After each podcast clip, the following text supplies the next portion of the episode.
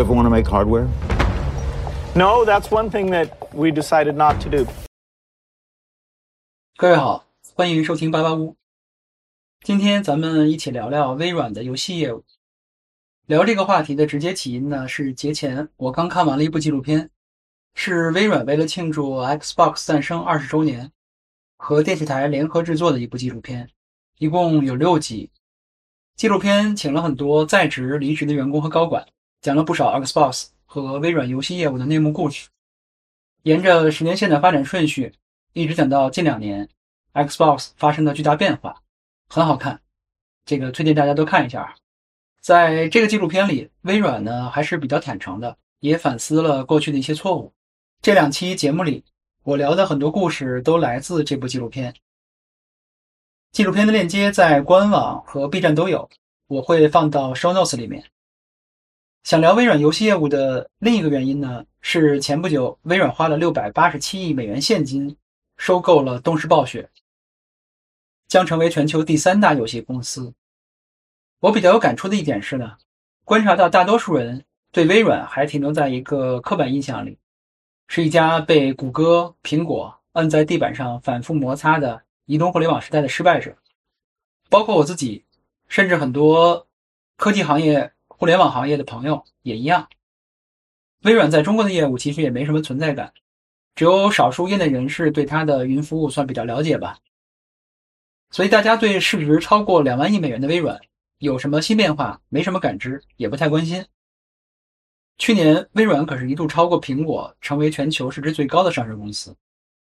所以借这个机会，我想从游戏这个角度来看看微软这几年发生了什么变化，为什么能成功开发出 Xbox 这样软硬一体的产品，又为什么推出了像 Xbox Game Pass 这样的游戏订阅服务，梳理一下微软 Xbox 业务背后的商业逻辑。因为这部纪录片的时间跨度很大，微软的游戏业务前后发生了很大的变化，所以内容特别多。呃，我发现想用一期节目全部讲完，需要录特别长的时间，所以我把它分成了两期，这样听起来能方便点吧，也不会听得太累。每期节目呢，我也会把重点内容标注出时间戳放出来，方便你直接选听喜欢的部分。看完这部纪录片，我回过头来看，觉得微软这家公司能在内部诞生 Xbox 这样一个硬件产品和游戏业务，其实是有很大的偶然性，也有很大的必然性。接下来呢，我会从两个视角和你来聊聊 Xbox 诞生的这种偶然性和必然性。一个是自下而上的视角，一个是自上而下的视角。咱们先从自下而上的视角说起吧。Xbox 诞生的时代背景已经是一九九九年了，Windows 九五让微软大获成功，Intel 组合在这个科技行业里边呼风唤雨啊，全球的个人电脑市场里。Windows 的市场份额差不多超过百分之九十，以至于当时的美国司法部想要拆分微软，提出了反垄断的诉讼。当时微软内部有一个团队叫 DirectX，这是个什么部门呢？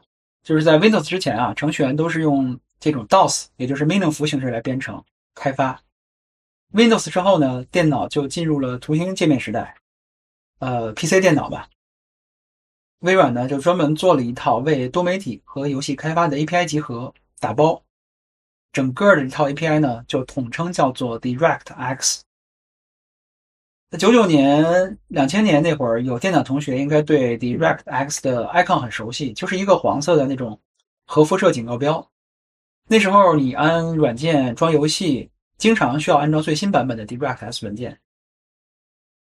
DirectX 团队里面有四个人。就是特别喜欢游戏，哎，不对，不能叫喜欢，叫热爱。就他们的重要工作之一，就是帮助开发者为 Windows 开发游戏。这个 DirectX 太拗口了，下面咱们就管它叫 D 小组吧。D 小组这四个人呢，已经在 DirectX 平台上搞出了一套软件工具，实现了 PC 游戏开发的标准化。这时候呢，四个人发现 Windows 加 DirectX。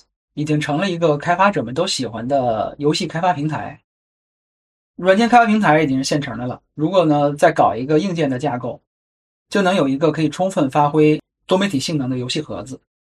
靠这个游戏盒子呢，开发者能做出更好的游戏，玩家呢能享受到更好的游戏体验，而微软呢则有机会成为像索尼、任天堂一样的游戏巨头。所以 D 小组决定开始行动，去说服微软的高层投资开发一款 PC 架构的游戏主机。也就是这四个普通的微软员工，真正促成了 Xbox 游戏主机的诞生。不过，因为他们的级别比较低啊，也接触不到什么高层，他们就想了个野路子，就到处去开会，哪儿有高层参加的会，他们就赶过去，跟大家讲他们的游戏主机想法。结果呢，也没什么人认可他们，一堆白眼儿。因为当时 Windows 和 Office 两大产品如日中天，做软件的利润率是非常高的。那时的微软呢，被称为是全世界最赚钱的公司。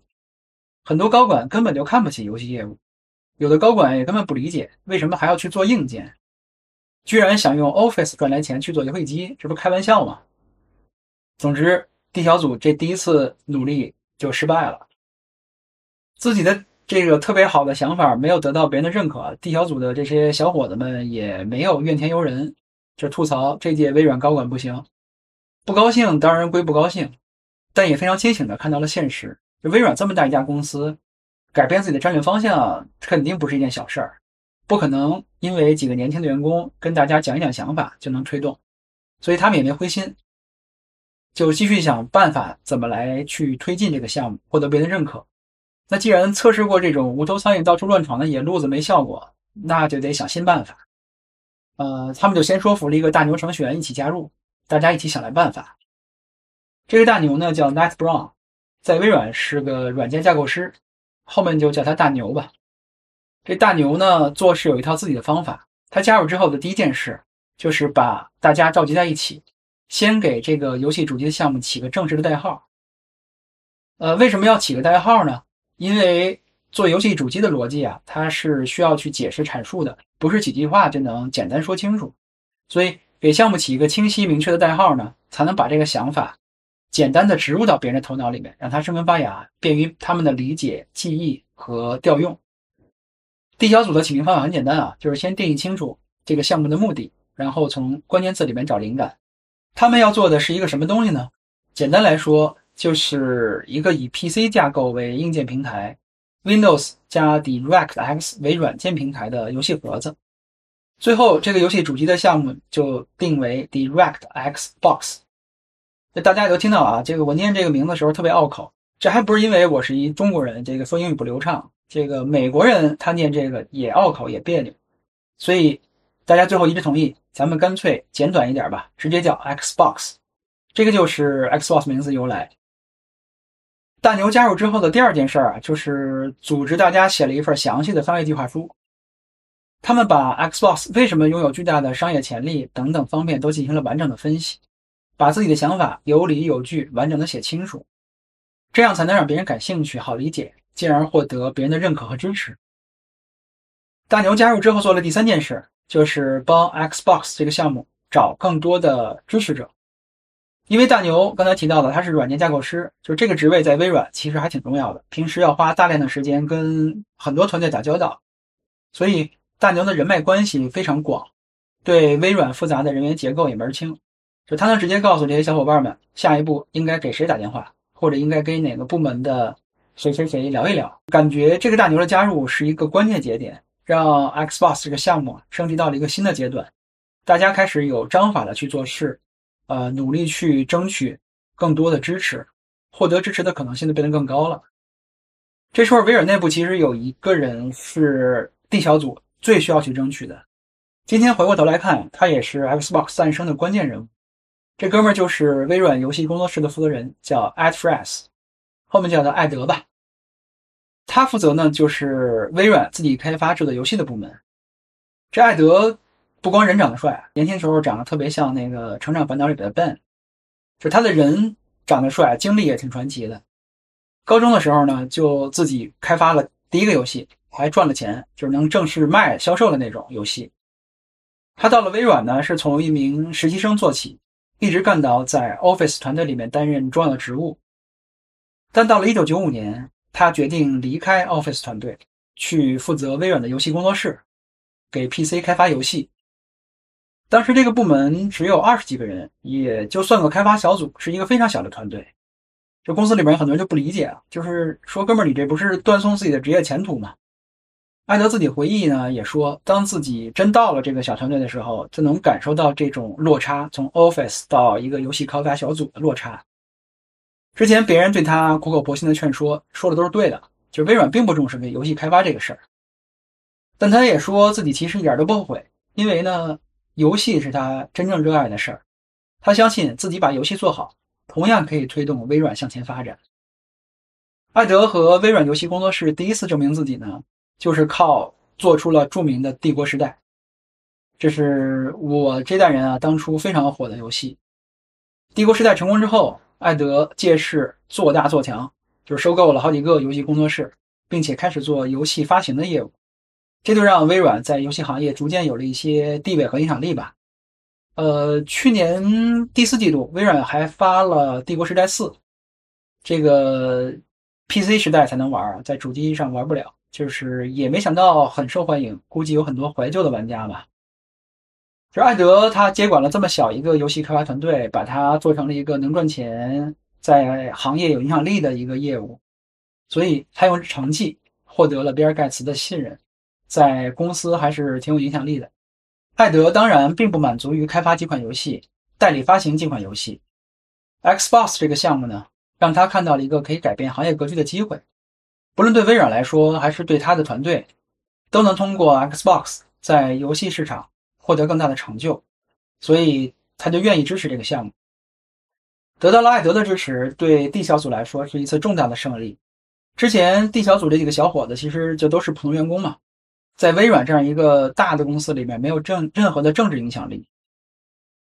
他们的最终目标呢，就是做微软自己的游戏主机。这件事儿已经大到。必须通过比尔盖茨同意才行，所以从他们到比尔盖茨距离非常非常遥远啊，就是距离说服盖茨还有很长的路要走。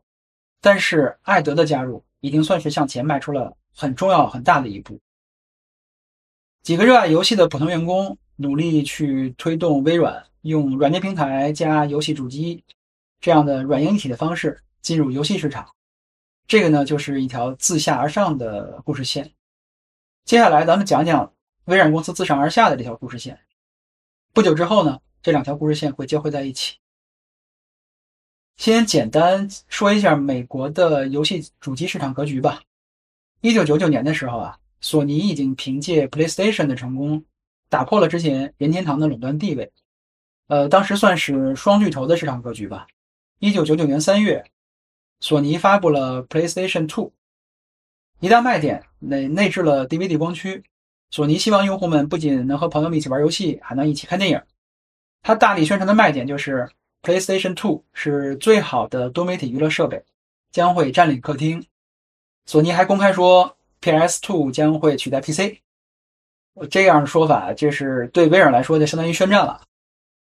之前媒体还有过传言报道啊，就是说盖茨其实。亲自到日本的索尼总部游说过，希望索尼可以在 PlayStation 里边使用 Windows 作为操作系统，然后被索尼拒绝了。就是理由很简单，那是我们都看到之前 IBM 的下场了，对吧？你变得这么风光，所以我们不可能使用你的 Windows。当然这是传言了。所以索尼这一系列操作啊，让微软就紧张起来了。索尼当时是家电巨头，有电视、有家庭音响、随身听、DVD 播放机、DV 数码。旗下呢还有内存芯片的业务，就是非常完整，距离消费者非常近，所以微软上上下下都认为索尼是个非常严重的威胁。公司开始担心一件事情啊，如果索尼真的占领了客厅，那微软应该怎么办？于是大家就说，咱不能老是担惊受怕呀，这个得想着应对的办法。盖茨每年呢都会安排一次高管的战略思考周。就是他带着微软的这些核心高管团队，呃，住在一个酒店里边，大家一起花好几天讨论微软的战略目标，脱离开日常的一些琐碎的业务吧，集中精力讨论战略。他们的流程是什么样呢？就是在一个大会议室里边，每个高管呢都有一个小白板，他们就在小白板上写出一个自己认为微软面临的最严峻挑战是什么，然后每个人一边举着自己的小白板，在会议室里来回走。同时呢，也看别人的白板上写的挑战是什么，然后所有人投票选出他们认为最重要、最应该一起去解决的那个挑战。根据投票结果，大家坐下来一起讨论应该怎么应对这个大挑战。一九九九年这次战略讨论会，包括盖茨本人在内啊，很多人都投票给了微软硬件负责人 Rick Thompson。这哥们儿写的是什么呢？他的白板上写说。如果索尼联合了有线电视公司、电信运营商一起来打微软，咱们应该怎么办？就因为在当时的这有线电视公司啊，还有这些电信运营商要提供一些互联网接入啊、电话呀，这些公司都很有钱，而且索尼也一样，就是他们都有大量的这种用户的触点，有用户又有钱。如果这几家公司联合起来，就真的有可能让游戏主机打败 PC，占领客厅。这对 PC 阵营来说是一个会是一个非常大的打击。接下来呢，这个微软高管们就进行了激烈讨论，各种分析游戏主机的利弊啊，怎么跟索尼竞争啊，大家一块儿争论了两个小时，也没什么可行性的结论。盖茨呢就及时叫停了，他就让刚才写下这个挑战的那个硬件负责人叫 Rick Thompson，把公司里边那些懂游戏的员工聚在一起，听听他们的想法。应该怎么去和索尼竞争？微软应该怎么做游戏？所以后来，包括 D 小组在内啊，微软里所有跟游戏相关的团队就被召集在一起。在这次会议上，D 小组一战成名，就因为当别人还在头脑风暴、各种观点输出的时候，D 小组直接拿出一份观点明确、结构清晰、计划详尽的 PPT，标题是“打造 Windows 娱乐平台”。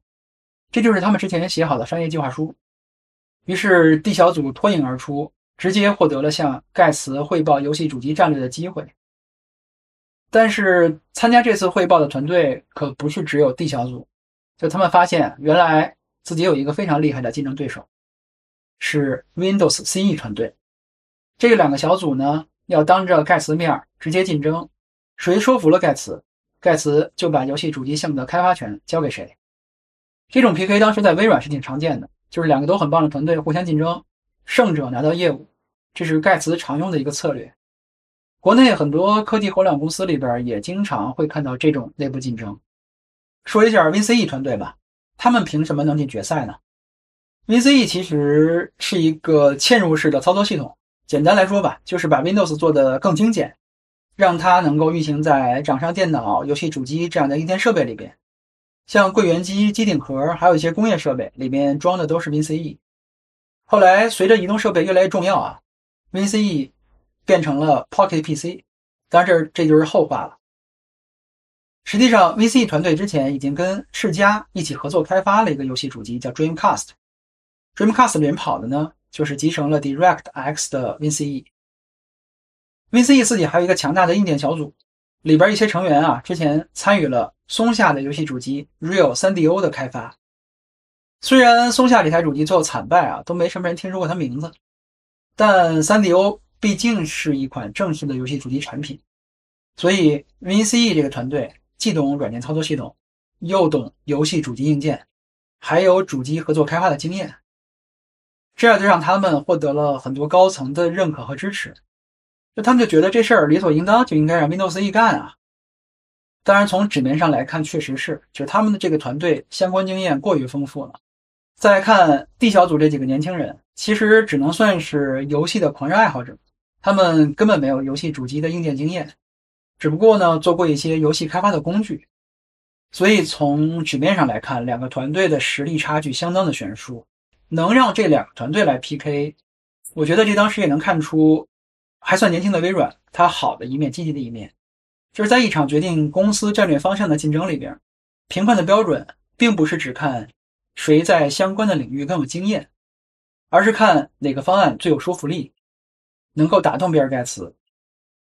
有丰富经验的团队可能会获胜，但有好的创新创意也有机会。开会当天啊，先是 WinCE 团队登场，就他们就拿出了一个非常常规、特别稳妥的方案。他们之前不是做过 3DO 游戏主机嘛，所以呢，他们就想让微软做一台升级版的 3DO。换句话说呢，呃，要造一台跟 PlayStation 差不多的游戏主机，只不过里面用的软件是 WinCE 加 DirectX。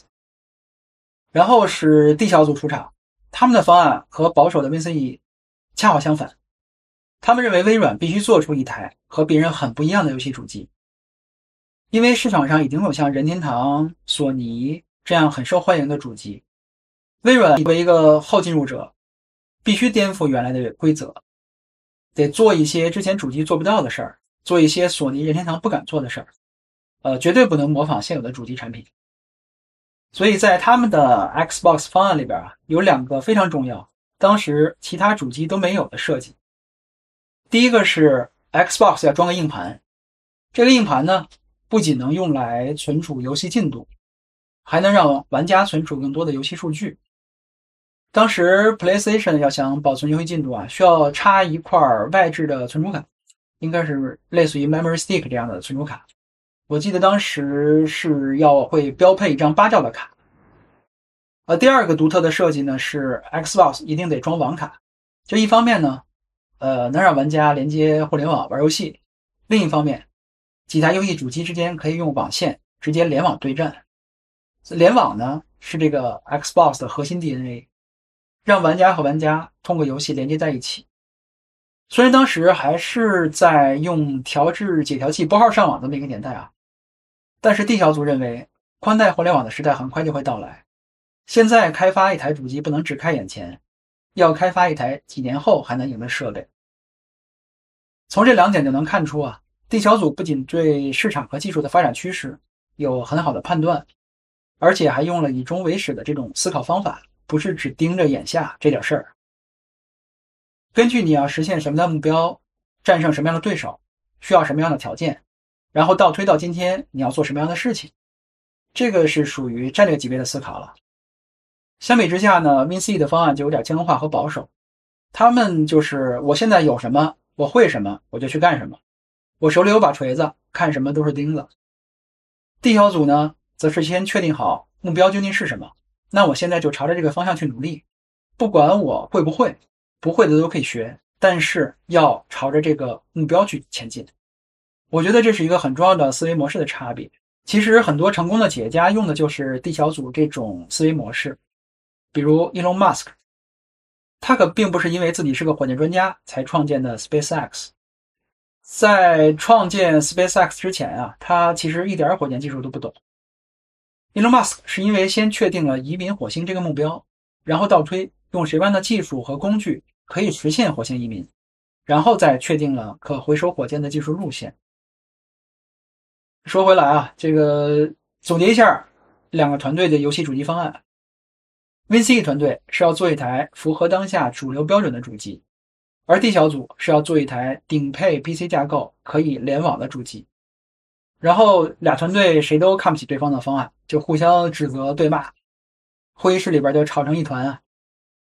这时候，这个 D 小组几个小伙子回忆当时的心理活动，特别有意思啊。就是大家都知道，那个年代呢，盖茨的坏脾气是很出名的。别看文文静静戴个眼镜，但他作为一个智商非常高的成功的公司创始人，一旦他认为某个员工他的工作汇报特别的愚蠢，就会一边大骂这个员工，一一边把人赶出去。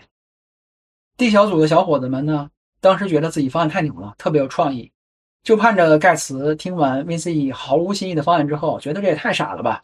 直接把 VCE 那帮人给骂出去，但现实完全出乎他们的意料啊！盖茨当时的反应很平静，听完两个小组的汇报之后呢，他就是坐在椅子里，往后一靠，自己一边挠下巴，一边认真的想了一会儿，然后慢慢说：“我觉得两个团队都提出了一些好的想法，也是非常温吞一碗水端平啊。”D 小组年轻人们听到这儿的心里一沉，就意识到说。VCE 的方案可能没有自己想的那么糟，而自己的方案显然没有真正打动盖茨。但他们还有最后一招，他们拿出了一台 demo 样机，把它摆在了盖茨面前。这台样机是 D 小组在汇报前花了一星期的时间，熬了好几个通宵，大家一块做出来的。他们找了一块笔记本电脑的主板，拆掉了零零碎碎不要的零件，改写了 BIOS。给主板还套了一个游戏主机的外壳，然后用胶带固定好一套游戏手柄，最后呢又魔改了一套 Windows 装进去。这个样机的外壳上呢还装了一个特别丑的计时器，能显示 Windows 的启动时间。然后有人摁下电源键，这台样机花了三四秒就完成了启动。就这时候谁都没想到啊，比尔盖茨一下就嗨了，几乎隔着桌子就跳起来了，倍儿激动。这当年用过 Windows 95电脑的朋友们应该都知道啊，就那时候一方面因为电脑本身的性能也不强，另一方面呢，Windows 本身的设计原因，开机先自检一遍 BIOS，然后启动 Windows 蓝天白云，加载各种驱动，然后。嗯，看到桌面了，呃，还得等一会儿，先看那个鼠标的光标从漏斗变成正常，整个过程大概得有个四五分钟吧，电脑才能启动好。所以当盖茨第一次看到 PC 电脑还能瞬间启动的时候，一下就嗨了，就别的也不管了，就不断的让这帮小伙子把电脑关了再启动一遍，关了再启动一遍，反复看这个瞬间启动的这个显示，特别的兴奋。盖茨过完瘾之后啊，环顾一圈。看着其他高管，然后发出了一个灵魂拷问，说：“咱们的 Windows 为什么不能像这样启动呢？”然后现场大家面面相觑，没人出声，陷入了沉寂。不过 D 小组还专门准备了一个 PlayStation 的游戏模拟器，他们把一张 PS 的游戏光盘直接塞进样机，然后屏幕上瞬间就出现了古墓丽影、清晰艳丽的游戏画面。这个画面一出现，D 小组之前所有那些 PPT 文档。商业分析，在这一瞬间都变得非常具体、非常真实，变得可行起来。这盖茨一下就被打动了，很多在场的高管在这一瞬间也被打动了。这时候，Windows CE 团队已经非常绝望了！就是他们使出了最后一招，抱怨不公平，说说这不公平啊！我们哪知道还能做样机？早知道我们也做了。这个明显是对 D 小组有利。然后他们就被现场。一个高管的一句话给怼回去了，别人说没人告诉 D 小组也做样机啊，但是人家自己主动做了。这句话我就觉得怼的特别好，在当时那个场景之下，我们看 D 小组啊，他在关键一战带来的除了 PPT，还有一台样机，这台样机表现非常神奇，帮他们赢了这场竞赛。这作为一个创业故事，这是非常生动的一刻。你做的永远要比别人多一点。得到盖茨的认可之后呢？大家都以为接下来就可以甩膀子开干了，没想到盖茨跟他们说：“这个主机基于 Windows 开发，我们要让 Windows 进军客厅，这些都对 Windows 很有好处。可你们说，公司要在上面花五亿美元，那你们得去找鲍尔默要钱。这还真不是盖茨耍赖啊，就是那个阶段呢，正处于司法部对微软提出反垄断诉讼。”盖茨呢，也正在把自己的 CEO 角色过渡给鲍尔默，自己担任董事长。为了确保鲍尔默作为 CEO 的权威性啊，就是他们俩之前已经商量好了，不管盖茨想出了什么疯狂的商业计划，只要这个想法要花一大笔钱，鲍尔默就有事先否决的权利。所以，既然 Xbox 项目需要投入这么一大笔钱，五亿美元，那就得经过鲍尔默同意才行。但其实后来，Xbox 花了远不止五亿美元啊，这个就是后话了。所以，真正决定 Xbox 这个项目命运的，这个其实是盖茨和鲍尔默一起参加的这场评审会。这场评审会太重要了，在微软内部一下就出名了。不论销售部门还是这种技术部门，呃，各个部门的人都想尽办法挤进这场会议，整个会议室里边人山人海。大家都知道啊，这个鲍尔默是个商人，他要从商业上给 Xbox 来算账，他就在白板上列了一堆东西，写上硬盘成本、网卡成本、显卡成本等等，列了一堆，然后把所有成本加起来算了一下，说你们这根本不可能挣钱啊，而且你们一旦要做硬件，还要准备一大笔退货准备金，你们打算留多少钱呢？D 小组的小伙子一下就慌了，因为。他们根本没人知道退货准备金是个什么东西，但他们回忆说啊，尽管没有人给鲍尔默一个商业上的可行答案，Xbox 这个项目，呃，的确也算不过账来。但当时盖茨和鲍尔默最担心的是微软会错过未来。虽然微软是主宰那个时代的巨头啊，但这种成功能延续多久，甚至公司能生存多久，在科技行业都是难以预料的。盖茨他们担心，如果不抓住这个机会，微软很可能会错失未来最重要的产品和技术。盖茨和鲍尔默无法接受这样的后果，就想想都可怕。于是他们最终批准了 Xbox 项目，自下而上和自上而下这两条线交汇到了一起。这就是 Xbox 诞生的第一步。虽然是大公司内部创新，但这个过程其实是一个挺励志的创业故事。从 D 小组开始给项目起名字、写商业计划书、找真正有资源的高管支持，熬夜造出一台让人眼前一亮的样机。它当然不是一个只靠点子、想法就取得成功的事儿。D 小组和他们的同伴呢，埋头苦干，一起做了很多非常实际的工作。最后，Xbox 项目能被盖茨和鲍尔默认可，是他们拼出来的结果。不论是创业还是公司内部创新吧，D 小组的这套方法其实都一样管用的。但这段历史呢，又清楚地告诉我，最终让盖茨、鲍尔默下定决心做游戏主机，并不是因为看好游戏业务多赚钱，也不是出于对游戏的热爱，而是来自于竞争的压力，来自于对错失未来的恐惧。盖茨自己本来就认为多媒体设备将会是 the next big thing。微软自己本来就打算干掉传统家电厂商，自己用 PC 去占领客厅，所以他当然不能接受索尼用 PlayStation 占领客厅，把 PC 挡在外面。所以真正打动盖茨的，并不是 D 小组详细的商业计划书，还有那台三秒就完成启动的游戏样机以及各种努力。真正打动他的原因是盖茨害怕被索尼打败。当然。这并不是说啊，D 小组这帮小伙子做出的努力不重要。有句俗话说得好，馅饼从天上掉下来的时候，或者雷真劈下来的时候，你要确保自己在场。做成一件事所需要的外界条件，并不以个人意志为转移。这个世界是随机的。当外界条件变得对你有利时呢，这是一种运气。所以，当你预判一个非常重要的事情，制定了一个非常重要的目标。只有尽可能做好自己能做到的事情，这样当运气来了的时候，确保自己在场。这也是 D 小组给我留下呃非常深刻印象的地方吧。他们竭尽全力把自己能做的事情做好，然后索尼突然帮他们说服了盖茨和鲍尔默，他们靠努力赢了 VC 团队，让自己恰好在场。获得盖茨和鲍尔默的批准后啊，Xbox 项目开始组建团队。但项目的推进也谈不上高歌猛进，因为遇到了很多做软件从来没碰到过的难题。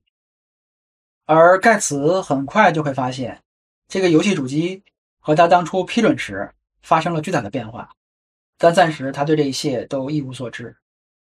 首先啊，第一个大挑战，谁来造 Xbox？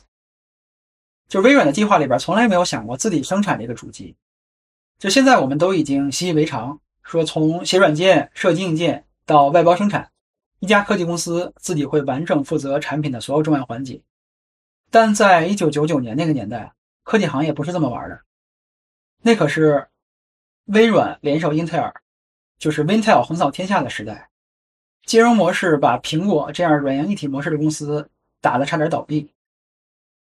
盖茨要做游戏主机的意思呢，并不是指自己研发生产一款微软品牌的主机。而是像当时的 PC 玩法一样，微软来制定一个产品架构的标准，然后和戴尔、华硕这些硬件公司去合作，推出一大批按这个标准生产出来的游戏主机。所以接下来微软去找了戴尔、康柏、日本电器、东芝这些硬件公司，但没有一家公司愿意接这个苦力活，因为大家都懂游戏主机行业的这个商业模式，硬件是亏钱卖的，挣钱得靠游戏。这样的话，这些硬件厂商光卖主机根本赚不着钱啊。这条路走不通呢，微软就打算换条路。那当时微软财大气粗，觉得如果要做游戏主机，就得找一个特别懂游戏的公司来做。想来想去呢，就决定花钱收购任天堂。任天堂当时是世界上最牛的游戏公司啊，游戏主机大卖，各种丰富的游戏，这个。因为没有好玩的游戏，也没人买游戏主机。所以微软就一想，收购任天堂简直是一举两得。这个这个这个思路合情合理。微软的高管呢，就兴冲冲的直接飞去了任天堂总部，和任天堂高管见面一聊呢，才发现自己想的实在太美了。任天堂根本没有出售公司的想法。到这个时候，Xbox 团队才发现只剩下一条路：自己设计生产游戏主机。这个现实其实让他们有点害怕，不仅是因为他们之前从来没有想过这些事儿全部要自己来干，而且呢。这个模式和微软或者说盖茨希望的模式相差太远了。微软习惯于制定一套软件硬件的标准，然后交给宏基、戴尔一批硬件厂商去干，这样微软自己的资金投入和风险都可控，大家一起来合作，迅速扩大规模，占领市场，一起赚钱。可如果软件硬件全都自己干，要花的钱和承担的风险就完全不是一个数量级了。好，那第二个挑战来了，就是 Xbox 的操作系统真要用 Windows 吗？还记得前面讲过的开会的事儿吧？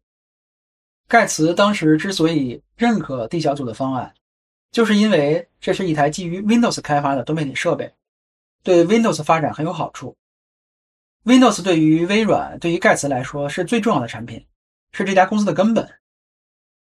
盖茨所有的思考，包括要去和索尼竞争。其实都是为了确保 Windows 的市场份额，但 Xbox 团队意识到，对游戏主机来说，启动和运行速度是非常关键的指标。如果一台游戏主机的操作系统要占用百分之十五的 CPU 性能和百分之五十一的硬盘空间，那你可完了。所以，这台游戏主机不可能用庞大臃肿、要兼顾到方方面面各种功能的 Windows。Xbox 需要的是一个更精简。为游戏体验定制的操作系统。举个不太恰当的例子，Windows 就像一把多功能瑞士军刀，Xbox 需要的只是一把改锥。一个可行的解决方案呢，就是在 Xbox 里只用 Windows NT 的内核，把其他各种功能的附件都砍掉。但 Xbox 团队没有访问内核的权限，Windows 团队也不想给他们。这可是整个公司最重要的资产。如果 Xbox 想用 NT，那 Windows 团队就一定坚持把 NT 原封不动的照搬到 Xbox，不允许随意改动、删删减减。所以到最后啊，这个 Xbox 小伙子们实在受不了了，在最新版 NT 发布前的三周，他们把 NT 的内核代码偷出来，放到了游戏主机里面。根据游戏主机的需要呢，他们把 NT 的内核代码进行了重构和修改，从之前的4.5兆精简到了只有 200K。所以其实 Xbox 只用到了 Windows 很小的一部分。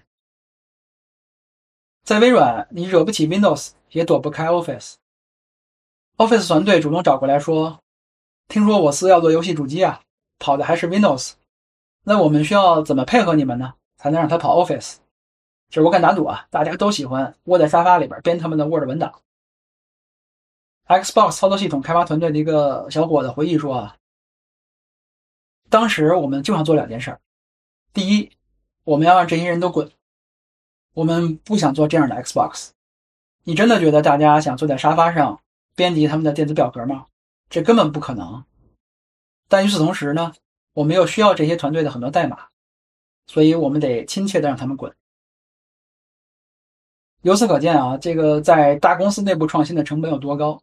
你不光要有创意、有想法、有强大的执行力，甚至呢还要敢玩点像偷 Windows 代码的这种野路子。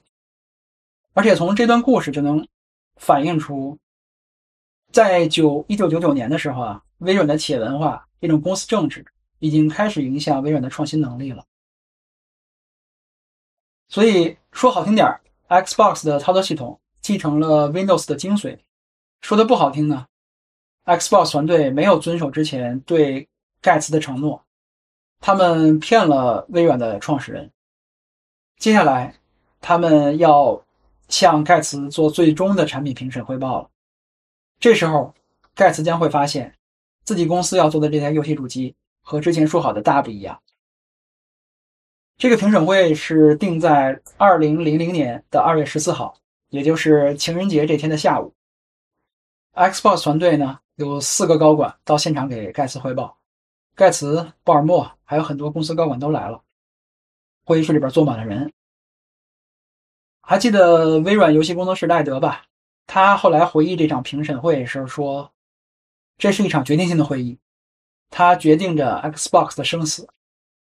在我整个微软职业生涯里，这是最惊险、最诡异的会议之一。”在会议室里啊，所有人都在等着盖茨。他大概晚了十五分钟才走进来，一进来就直接把打印好的 PPT 摔在桌子上，大吼说：“这简直侮辱了我在公司取得的所有成就！你们骗了我，你们把我当傻瓜！”然后他转过身，瞪着当时 Xbox 负责人 Robbie Bach 说：“你为什么要干掉 Windows？” 这时候艾德挺仗义，就挺身而出想要辩解，就盖茨咆哮着让他闭嘴。Xbox 团队其他人相继都想要说话，这个盖茨把他们一个一个都吼回去了。这些人回忆说啊，这是说如果我当时戴着眼镜，一定得安个雨刷，因为比尔盖茨的口水喷得又快又猛。就在盖茨朝着 Xbox 团队口吐芬芳的时候呢，鲍尔默在旁边沉着脸读着商业计划书，商业计划书的内容也惨不忍睹。r o b b i Bach 实在受不了了，就作为 Xbox 项目最高负责人，他放弃了。他说：“行吧，那咱们就不做了，反正都还没有公布过任何主机的消息。”结果这句话又掀起了轩然大波，一屋的人又吵了一个多小时。这时候呢，一句话让全场都静下来了。有人问：“索尼现在是个什么情况？”刚才暴怒的盖茨变沉默了，陷入沉思，然后他说。我想，我们应该干这件事儿。鲍尔默也接着说：“对，咱们应该干。”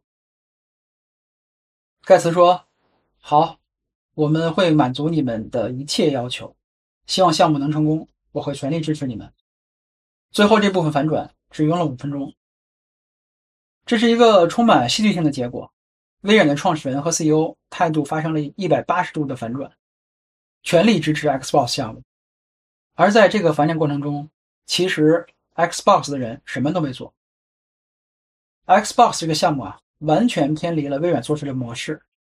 它可以把 Windows 和 Office 扔到一边，然后自己从头设计开发硬件，还得自己组织生产制造。这么重的模式呢，在商业上也看不到什么意义。游戏主机一直是亏钱卖硬件，靠卖更多的游戏赚钱。这哪有卖 Windows、Office 的授权那么赚钱啊？Xbox 所有这些做法，简直就是和微软反着干，和盖茨反着干，这当然让盖茨接受不了了。但另一方面，凭着 Windows 和 Office，微软已经占领了办公室和书房。只要一想到索尼将会占领客厅或者卧室之类的其他家庭空间，盖茨也接受不了。所以，这场会议的最后五分钟里边，盖茨要做的最终决定。就是在两件他都无法接受的事情当中，挑出一件最不能忍受的。显然，竞争失败，错失未来趋势，这是盖茨最不能接受的。所以，他和鲍尔默尽管看到了 Xbox 各种让他们不爽的地方，但一想到索尼可能会大获成功，他们就决定必须要做 Xbox。当时，顶级科技公司的创始人就是这样想问题的。这一系列历史故事呢，再一次说明，盖茨或者说微软，并不是因为热爱游戏，或者说看好游戏市场的商业前景。Xbox 的诞生是担心技能失败，担心错失未来的结果。但不管投资人出于什么样的原因决定投资，Xbox 团队这帮热爱游戏、认定游戏产业必将做大做强的年轻人，他们拿出了自己认为最好的解决方案。获得了公司巨大的资源投入，朝着目标又迈进了一步。这部纪录片里啊，讲完 Xbox 项目诞生的过程之后，还讲了他们如何设计主机，团队如何迅速扩张到两千多人，一直到 Xbox 主机正式发布。在这段故事里，我最感兴趣的呢是微软如何做出了改变游戏行业的顶级游戏大作《Halo 光环》。当时呢。微软宣布会在二零零一年秋季发布 Xbox。这么短的时间里边，不仅对硬件研发和制造是个巨大的挑战，而且也没时间从头为 Xbox 开发游戏了。大家都明白，玩家买的其实并不是游戏主机这个硬件，而是为能玩上好玩的游戏。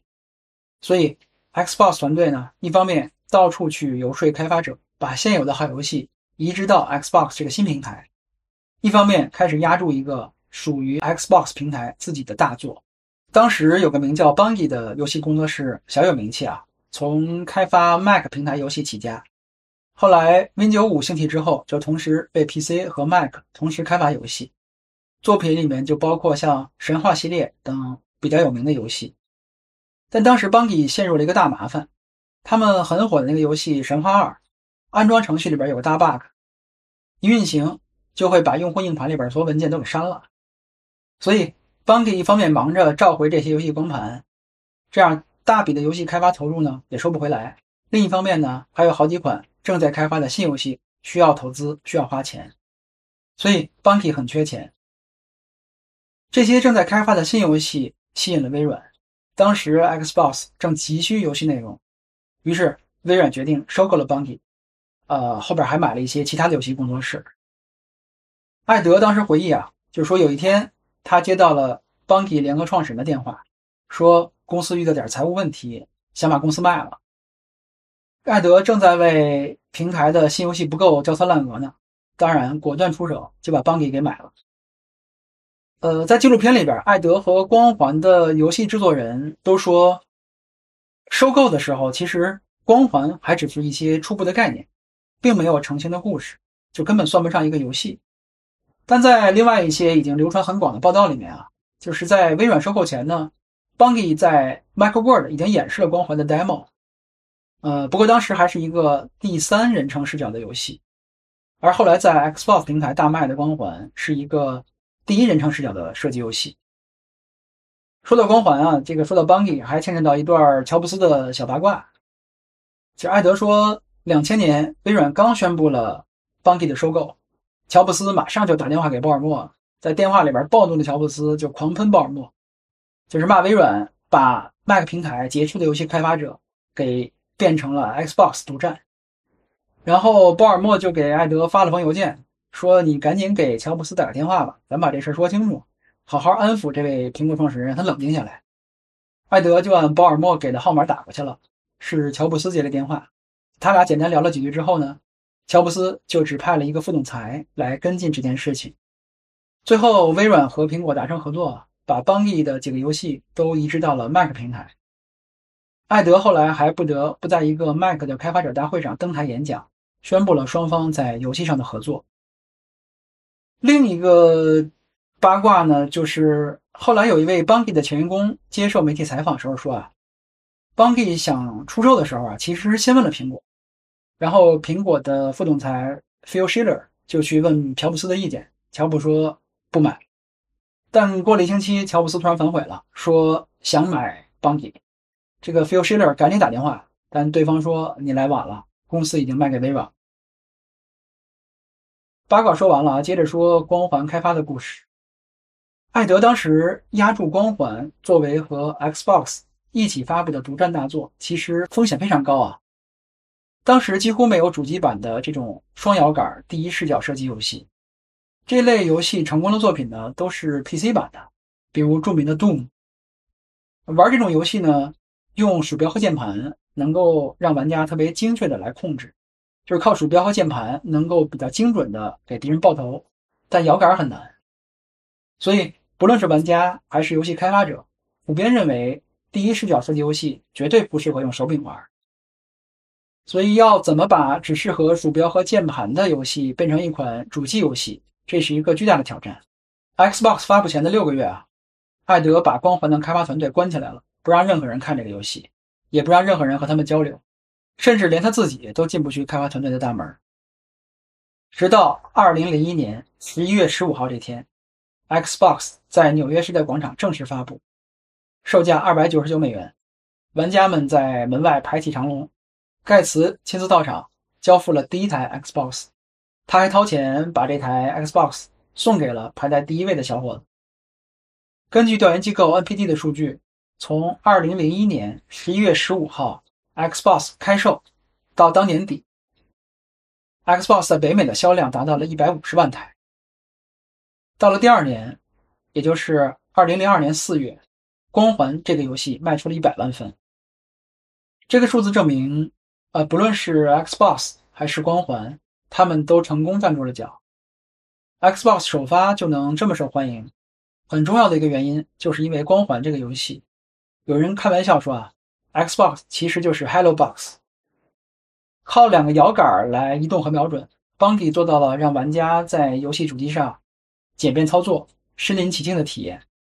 他们还在这种镜头控制啊、故事叙事啊、游戏风格上啊，实现了不少的突破。所以，《光环》其实不仅成就了 Xbox，还对主机游戏的后续发展产生了很大的影响。Xbox 的架构呢？其实就是一台 PC 主机。D 小组最初的设计方案里边，和 PlayStation 最大的区别就是内置了硬盘和网卡。这样的设计呢，让玩家联机对战，特别是局域网对战的时候，变得特别方便。普通玩家拿根网线就能很容易的组网实现联机对战。这就让 Xbox 加 Halo 在年轻人的群体里面成为了一种文化现象。那时候带着 Xbox 主机。网线聚在一个朋友家里通宵对战，已经是年轻人中非常流行的娱乐方式了。这其实对带动 Xbox 的销量起到了非常重要的作用。二零零一年那会儿，其实还没有平板电视啊。纪录片里边一个玩家玩家说啊，他会开着车，里边装着自己的电视机，还有 Xbox，去朋友家参加通宵的游戏派对。这种聚会玩游戏的方式在当时已经非常流行了。就是组网对战对大家来说，现在已经非常熟悉了。就是我年轻那会儿，国内还有所谓很多网吧，其实根本就不能上互联网，就是 Internet，它只是嗯几台十几台 PC 连上局域网，可以让大家来联机对战，玩像《帝国时代》啊、《星际争霸》这样的游戏。就是这么多年轻人坐在一起，沉浸在游戏里合作对战或者对抗，不知不觉就能玩一晚上。这种人和人、玩家和玩家的对战，就是一种非常快乐的沉浸式的游戏体验。在当时，只有 Xbox 才能提供这样的游戏体验，在主游戏主机里。所以，Xbox 获得了首发的成功，让微软第一次有实力和索尼、任天堂站到了一起。接下来，咱们从商业角度分析一下，为什么微软第一次做软硬体的产品就能获得成功。这可能是微软最成功的硬件产品了。先简单说一下当时的社会环境吧，这是一个产品成功的一个基础的条件。美国的游戏主机市场其实从一九七零年代就有本土的厂商叫雅达利，大家都知道它街机最有名啊。后来呢，它也有自己的家用游戏主机叫雅达利二六零零，卖的非常好。但后来呢，雅达利被收购了，开始用非常功利的方式。流水线开发游戏，市场上还涌现了非常多粗制滥造的这种模仿型的游戏。当时没有什么知识产权保护啊，所以让玩家们非常反感。整个游戏行业，美国游戏行业一下就垮了，受到非常沉重的打击。后来直到任天堂出现，重新统治了美国游戏主机的市场，市场份额呢一度超过了百分之九十五。基本上每个美国小孩过圣诞节最想要的礼物，就是一台任天堂的游戏机。后来，另一家日本公司世嘉看到了这个市场份额这么大，就是希望能够获得抢下一杯羹吧。他先靠着聘请了一位美国的本土的高管，然后还要靠 3D 技术，还有十六位的游戏主机，呃，成功的从任天堂手中抢下了一部分市场份额。接下来就是索尼了。当时的 PlayStation 凭借着这个高性能的主机性能。高质量的图像质量，还有一批游戏开发者的支持，带来了非常棒的游戏体验，也获得了很大的成功。所以，当2001年微软进入这个行业的时候，市场上已经有相当大规模的用户基础了，玩家的年龄跨度也很大，大众对游戏这种娱乐方式的需求是很大的，也很认可的。而市场上，任天堂和索尼两大日本巨头。基本垄断的市场。说完社会背景啊，我从产品角度分析一下，Xbox 为什么能从索尼、任天堂手里抢到这么多游戏玩家？说明一下，接下来我们分析的产品是指第一代首发的 Xbox。接下来的两个分析模型呢，一个是 SPW，一个是产品力三角形，都来自望月资本的南天老师，也推荐大家关注一下他的公众号，叫南天的求真之路，里面有很多专业投资人的商业分析案例。还有商业分析工具，我会把相关的链接放在 show notes 里面。咱们先按 SPW 来拆解一下 Xbox。SPW 呢，就是用来具体分析一个产品究竟满足了用户什么需求，解决了用户哪些痛点。每个需求痛点呢，呃，都会从 Why、How、What 三个维度来分析。具体到 Xbox 这个产品，其中 What 是指 Xbox。有哪些和其他游戏主机不同的独特设计和功能？How 是指如何实现了这些独特之处，而 Why 呢，是指开发者对社会和用户有哪些洞见？为什么能做到这几个独特之处之后呢，就能赢得用户？这也是最重要的一个维度啊。咱们先看 SPW 第一点，What 上，Xbox 有主机上最好玩的第一人称视角射击游戏，也是 Xbox。独占的游戏大作，它是怎么来实现的呢？也就是 How，呃，微软收购了游戏工作室 Bungie，为 Xbox 单独开发独占大作。Xbox 的首发成功啊，一半原因来自于《光环》这个游戏，所以收购 Bungie 是一个非常明智的一个决定。那为什么微软能够做出这样的游戏，能够去收购、花钱收购这样的一个游戏工作室呢？我们要看。当时市场上其他游戏主机为什么没有做出一个好的第一人称视角射击游戏呢？一方面呢，的确是有技术难度；另一方面，他们的意愿也没有那么强烈。这里边有一定的市场环境因素。雅达利之后啊，美国的游戏市场一直是日本厂商垄断的。虽然他们很努力的做好本土化，也就是在美国开设分公司，然后请美国人担任分公司的高管。也吸引了一些欧美的游戏开发者，但因为公司总部毕竟远在日本，做重要决策的管理层啊，基本也都是日本人。游戏主机的技术研发也在日本，一些重要的游戏工作室也在日本，所以在游戏文化和游戏开发效率这两方面，天然会存在一些问题，这是很难避免的。在游戏文化上呢，美国用户其实是需要符合自己偏好的游戏作品的。并不是说索尼和任天堂的游戏不好啊，而是说有一类需求没有被很好的满足。就这类美式游戏的题材，这个简单的可以总结为叫车枪球，也就是赛车、体育、枪战射击类的这些游戏。这类美式游戏呢，之前主要集中在 PC 平台，而 Xbox 则证明了这类美式游戏可以在游戏主机平台同样获得成功。游戏开发效率方面呢，像索尼、任天堂，游戏主机用的都是自己的封闭系统，专有芯片，游戏开发者需要用专用的开发工具，还有一些技术资料和工具也都是日本的。对欧美的游戏开发者来说呢，这是一个呃需要去学习和改进的过程，他们需要花不少精力在这上面，而开发一款游戏的时间总体上是有限的。如果在开发工具和开发流程上花更多的时间，那么在像，呃，游戏的故事线啊、镜头啊等游戏制作方面的雕琢所花的时间占比就会变少。所以有不少欧美游戏开发者，特别是 PC 平台上的游戏开发者，呃，就觉得 Xbox 主机平台对他们很有吸引力，他们就会移植一些游戏为 Xbox 来开发。接下来说一下 SPW 第二点。首先是 What，就是 Xbox 可以很方便的实现联机对战，真人对战的游戏体验非常好。它是怎么来实现的呢？它是第一台同时内置硬盘、内置网卡的游戏主机。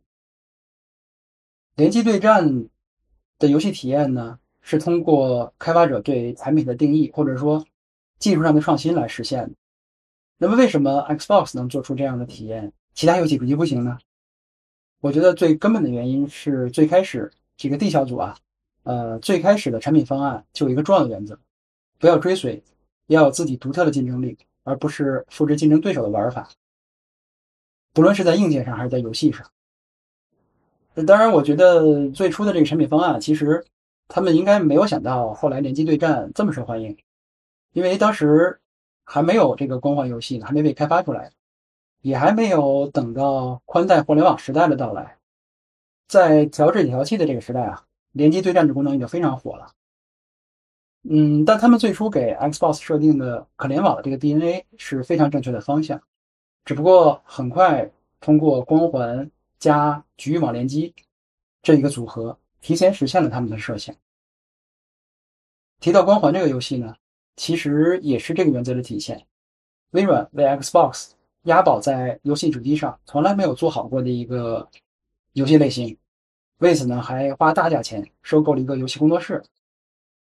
从有硬件到游戏，其实 Xbox 都贯彻了自己的产品原则，并为之投入巨大的成本。下面从产品的三角形分析一下 Xbox。这个分析框架包括使用价值、附加价值、价格三个维度。使用价值呢，Xbox 就是提供了游戏主机的娱乐功能嘛，大家可以在大电视上玩游戏、看电影光盘，游戏体验也挺好。而附加价值呢？联机对战给玩家带来了前所未有的娱乐体验，实际上它已经延伸成为一个社交功能。就这种玩家和玩家之间的连接带来的社交和群体认同感，远远超过了其他的游戏主机。在当时啊，这样一个互联网远不像今天这么发达的年代，这个功能给 Xbox 带来强大的网络效应，它让用户口口相传，朋友影响朋友，带动越来越多的人来购买 Xbox。你想想，想参加小伙伴的周末聚会，你得先有台 Xbox 吧？这个游戏文化的影响力实在是太厉害了。在价格方面呢，Xbox 和 PlayStation 价格基本一样，二百九十九美元，属于那种亏钱卖硬件，等能靠卖游戏赚钱的这个模式。而游戏的价格呢，Xbox 比 PS 稍微便宜一点，所以基本上在一个水平线上吧。所以总的来说呢，对绝大多数的游戏主机玩家，第一代 Xbox 价格不算贵。对那些特别喜欢第一视角射击类游戏的玩家来说，Xbox 的使用价值和附加价值简直是爆表，是一个性价比超高的产品。但对那些不太喜欢这类游戏的玩家来说，产品力就一般般了，因为毕竟是一个初代的一个平台，游戏不会像索尼、任天堂那样丰富。好，关于微软的这个游戏之路啊，今天咱们先聊到这儿。希望你能在评论区给我留言，写几个字儿都行啊，或者转发给喜欢这个话题的朋友。